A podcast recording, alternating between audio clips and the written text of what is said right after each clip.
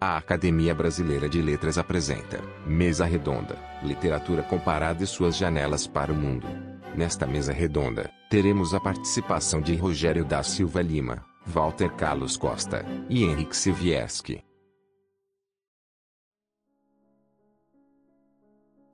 Eu gostaria de agradecer ao acadêmico Marco Lucchese, presidente da Academia Brasileira de Letras, e ao professor Henrique Tchervieski, pelo convite para participar, ao lado deles e do professor Walter Costa, desta mesa redonda. Traçarei aqui um rápido painel das abordagens investigativas possíveis de serem realizadas no campo da literatura comparada e que tem sido praticado pelos pesquisadores da área de letras no Brasil. No decorrer do período entre o final do século XIX e as duas primeiras décadas do século XXI, a literatura comparada evoluiu muito passando do estudo comparativo de literaturas nacionais diversas ou produzidas em idiomas diferentes para um verdadeiro diálogo de culturas, em que, além de incluir a produção literária que não fazia parte do veio canônico ou erudito da tradição ocidental, passou a contemplar expressões literárias que até então se encontravam à margem dos estudos acadêmicos, como certas formas de produção cultural popular e discursos da ordem da, da cultura, incluindo aí a chamada literatura oral, mas que não tinham status de serem literários ou estéticos. Essa transformação, que decorreu em grande parte de contribuições de correntes do pensamento, como a desconstrução, a nova história e os estudos culturais e pós-coloniais, que tiveram um papel importante no meio acadêmico ocidental na segunda metade do século XX. Ampliou consideravelmente o âmbito da disciplina, conferindo-lhe uma projeção extraordinária no plano internacional.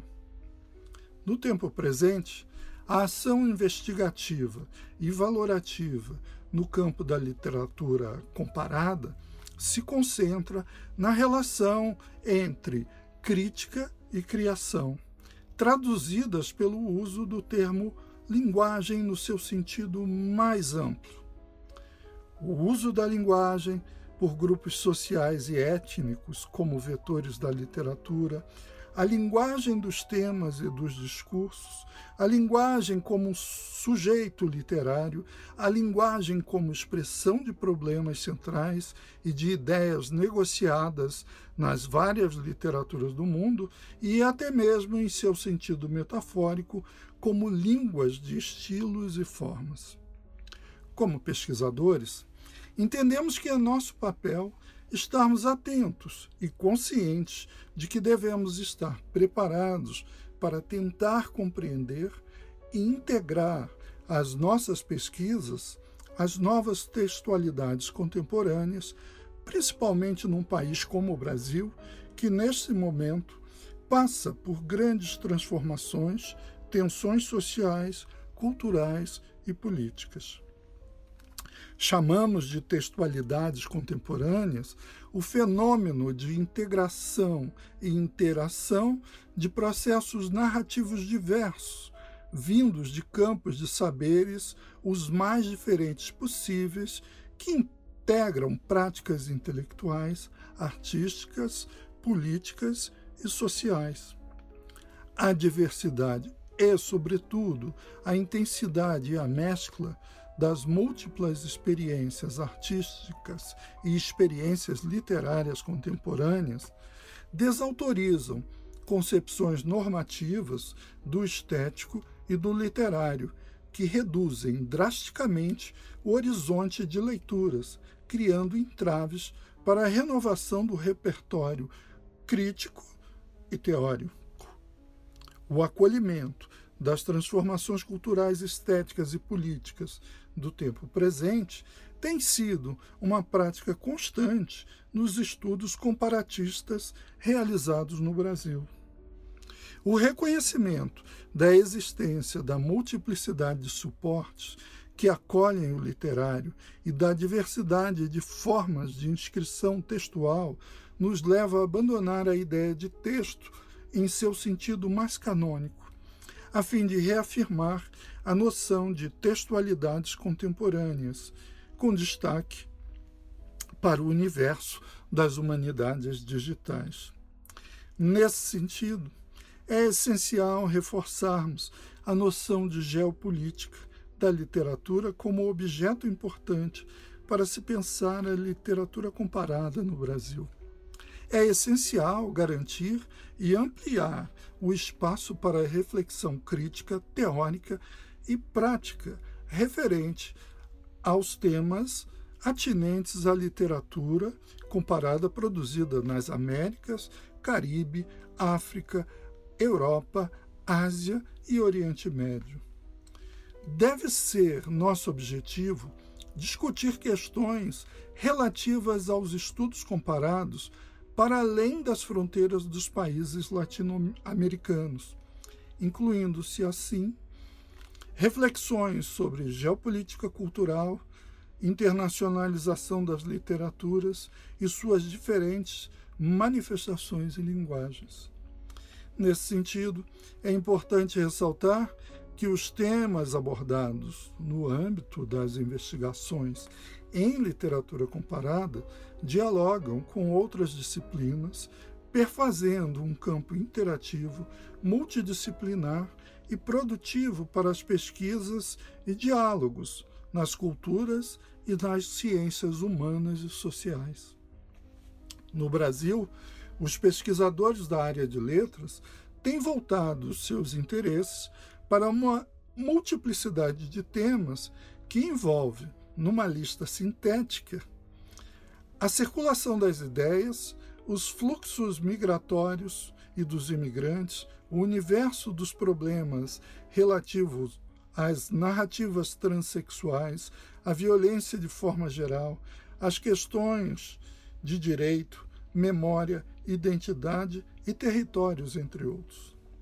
Todavia, estas questões nos levam a abandonar a ideia de texto em seu sentido mais canônico, a fim de reafirmar a noção de textualidades contemporâneas. Para encerrar, eu diria que a crítica comparatista praticada no Brasil tem fortes características de engajamento político, cultural e social. Diria também que talvez a crítica comparatista praticada no Brasil não possa ajudar a salvar aqueles que sofrem no mundo, mas com certeza tem nos ajudado a ampliar a nossa consciência política e social de que é necessário fazer algo urgentemente para ajudá-los. Muito obrigado pela atenção de todos. Em primeiro lugar, gostaria de agradecer o convite do Marco Lucchesi para fazer parte desta mesa redonda, junto com Henrik Chevierski, coordenador dessa mesa também, e o Rogério Lima. É uma bela iniciativa do presidente da Academia Brasileira de Letras para levar ao alcance de um amplo público questões que estão sendo pesquisadas tanto no Brasil como no exterior.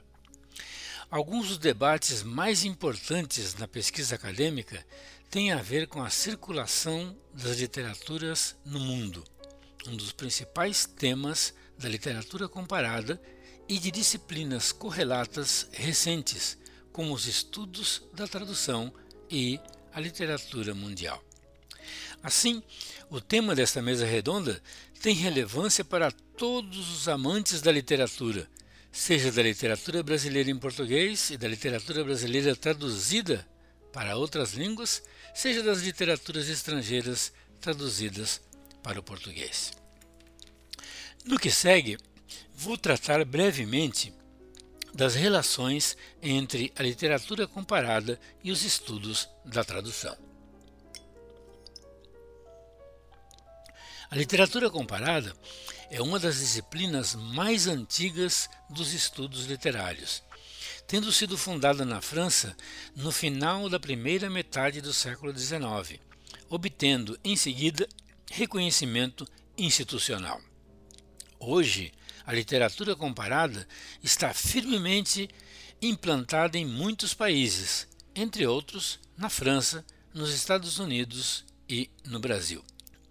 Entre nós, a perspectiva internacional e interdisciplinar da literatura comparada é tão bem aceita que a principal entidade que congrega os pesquisadores literários no país é a Associação Brasileira de Literatura Comparada, a Abralic. A disciplina dos estudos da tradução nasceu com o nome de Translation Studies em 1972, com a célebre comunicação O Nome e a Natureza dos Estudos da Tradução do norte-americano James S. Holmes, então professor na Holanda, durante o terceiro Congresso Internacional de Linguística Aplicada em Copenhague. Nascida como uma dissidência da literatura comparada, a disciplina, que muitos preferem chamar de interdisciplina, dos estudos da tradução, seguiu uma trajetória de grande crescimento, diversificação e polêmicas. Uma particularidade curiosa é que a disciplina surgiu no que poderíamos chamar de periferia do centro: Holanda, Bélgica, a então Tchecoslováquia, Israel, Canadá, embora tenha precursores, entre outros, na França, Alemanha e Estados Unidos. José Lambert, um dos fundadores da disciplina, passou os últimos dez anos atuando no Brasil, na PEGET, pós-graduação em Estudos da Tradução da UFSC, Universidade Federal de Santa Catarina, em Florianópolis, e nos últimos cinco anos na POET, pós-graduação em Estudos da Tradução da UFC, Universidade Federal do Ceará, em Fortaleza. Lambert sintetiza o pensamento predominante entre os criadores dos estudos da tradução em suas críticas à literatura comparada. Em uma palestra proferida em Florianópolis em 2009, ele disse que a literatura comparada padece de uma falha estrutural ligada às suas origens, na esteira do fortalecimento dos Estados nacionais e da expansão colonialista no século XIX. Ela manteria um viés nacional e monolíngue, o que a impediria de ser realmente internacional e considerar o plurilinguismo inerente à experiência literária de todos os tempos e países. Também devido a essa limitação de tipo nacionalista, a literatura comparada não conseguiria incorporar a tradução entre suas categorias, e, consequentemente, trata a literatura traduzida como se fosse produzida no idioma do país e as relações interculturais como se a operação tradutória acontecesse sem maiores dificuldades e não oferecesse maior interesse teórico e crítico. Esse desconforto com os parâmetros da literatura comparada levou a se interessar cada vez mais pela literatura traduzida. No entanto, na última década houve grandes mudanças, tanto na literatura comparada como nos estudos da tradução. A primeira tem mostrado um crescente interesse pela tradução e a segunda voltou a valorizar a pesquisa em textos literários, sobretudo a partir do que muitos consideram uma virada cultural na disciplina, encarnada, entre outros, na obra de Lawrence Venuti. Um sintoma disso é que o próprio José Lambert foi convidado para encerrar o 12º Congresso Internacional da Abralic, ocorrido em Curitiba em 2011. No Brasil, os programas estricto senso, específicos de estudos da tradução, têm realizado trabalhos importantes de tradução comentada e de estudos da recepção, tanto da literatura brasileira no exterior como das estrangeiras no Brasil. Entre os muitos pesquisadores de destaque que trabalham com esses temas estão Luana Ferreira de Freitas, Maria Helene Torres, Andrea Guerini, Henrik Chievierski e Marcelo Paiva de Souza para a literatura brasileira nos países anglófonos, francófonos e na Itália para as três primeiras e na Polônia para os dois últimos. Eu e o colega Júlio César Neves Monteiro, da UNB, temos dedicado uma atenção especial às traduções de autores brasileiros para o neerlandês. Cabe assinalar também que é crescente o número de pesquisadores que fazem tradução literária. É o caso dos citados anteriormente, com a peculiaridade de que alguns atuam em dois sistemas literários, publicando traduções e ensaios tanto no Brasil como no exterior.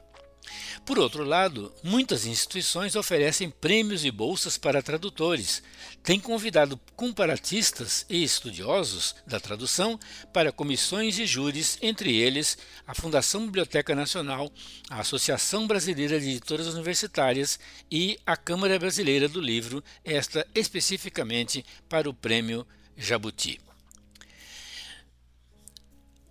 Concluo eh, relatando uma experiência de convergência entre os estudos da tradução, a literatura comparada e outras disciplinas, entre elas os estudos surdos.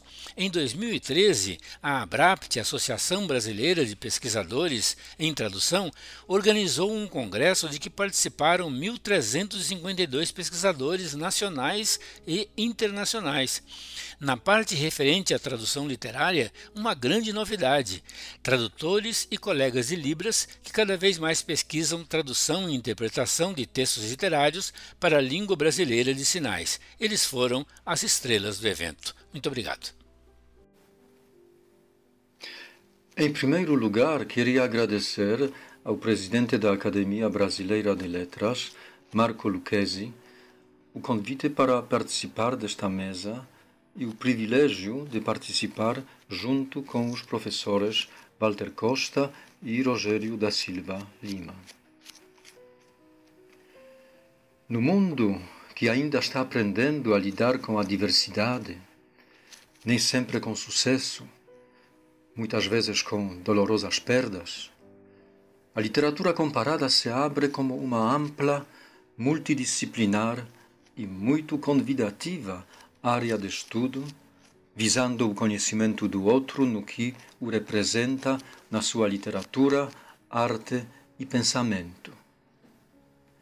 Comparar quer dizer aqui também encarar a diversidade como um valor e como um componente indissociável da nossa experiência, nossa identidade, conhecer o outro em diálogo, assumir uma herança maior tentar colocar-se no lugar do outro. Lembrando também que nem tudo é traduzível e que existem muitas obras-primas que, por vários motivos, não entraram nos cânones. A literatura comparada vai reformulando, ampliando constantemente o seu campo de estudo, descobrindo as relações que houve e fazendo novas, contribuindo para a superação das distâncias entre os homens no tempo e no espaço. As suas janelas abertas para o mundo são também para descobrirmos quem somos na distância de nós, citando Fernando Pessoa. Porque, por exemplo, a história da literatura brasileira é também uma história mundial da literatura brasileira em suas traduções, suas relações com as outras, suas leituras em tantas línguas e em tantos lugares. No território da literatura comparada, emerge nos anos 90 do século XX a disciplina literatura mundial. O próprio termo literatura mundial, Weltliteratur, foi cunhado por Goethe no início do século XIX. Ela afirmava que a literatura, como um bem de toda a humanidade, tem caráter transnacional e deveria ser acessível a todos. Hoje, o termo literatura mundial abarca um conjunto das obras clássicas, um cânone sempre em formação, composto de obras-primas que circulam fora do seu local de origem e também, em palavras de David Ambrose, janelas para o mundo, ou seja, obras que, independentemente do seu status e valor estético, desempenham um papel importante nas relações interculturais. A literatura mundial se utiliza dos métodos da literatura comparada e de estudos pós-coloniais, mas ao mesmo tempo parece concorrer com elas para ocupar uma posição central na área do saber sobre o funcionamento da literatura no mundo contemporâneo. Mas enquanto a literatura comparada explora as relações entre literaturas e culturas nacionais, a literatura mundial procura enfrentar a realidade em que fronteiras entre as nações e suas culturas se apagam.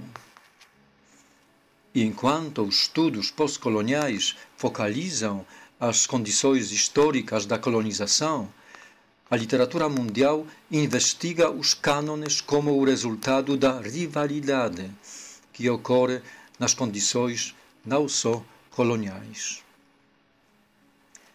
Nos debates em torno das perspectivas da literatura mundial, uma das vozes mais relevantes é da Emily Apter, no seu livro Contra a Literatura Mundial. Na sua percepção, a literatura mundial hoje propaga a convicção de que as culturas são traduzíveis em vez de dar atenção ao que nelas resiste à tradução e assim defendê-las na sua singularidade e multiplicidade. A literatura mundial também aprofunda a secularização da literatura, pois não reconhece suficientemente seus aspectos teológicos, espirituais, assim como ela não resiste suficientemente ao capitalismo, às suas leis e práticas de apropriação.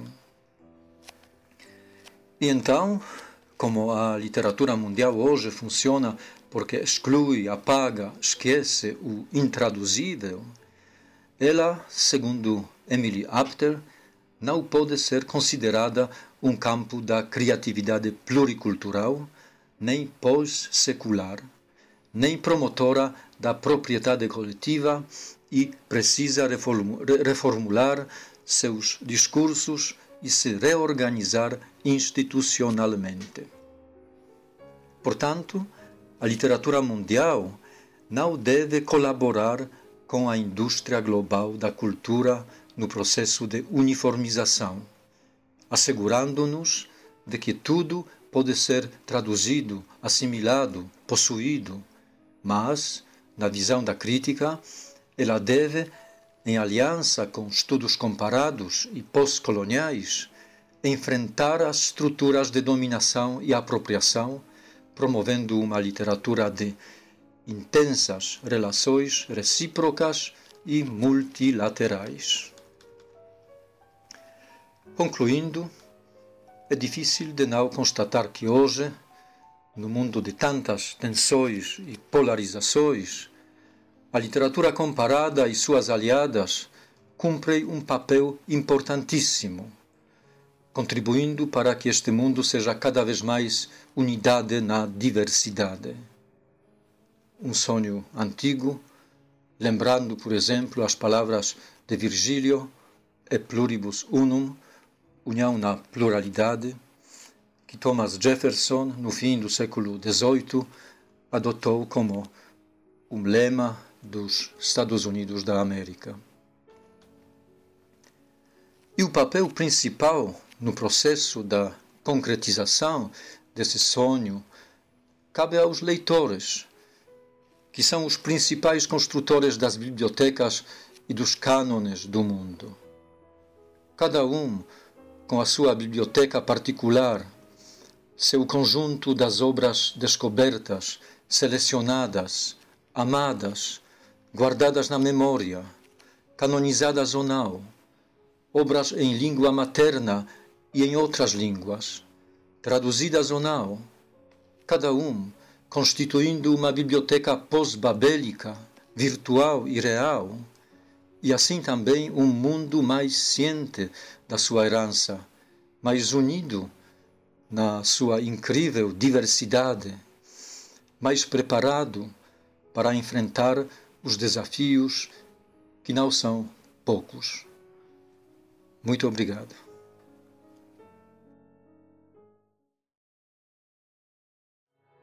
Você pode acessar todos os podcasts da academia através do nosso site.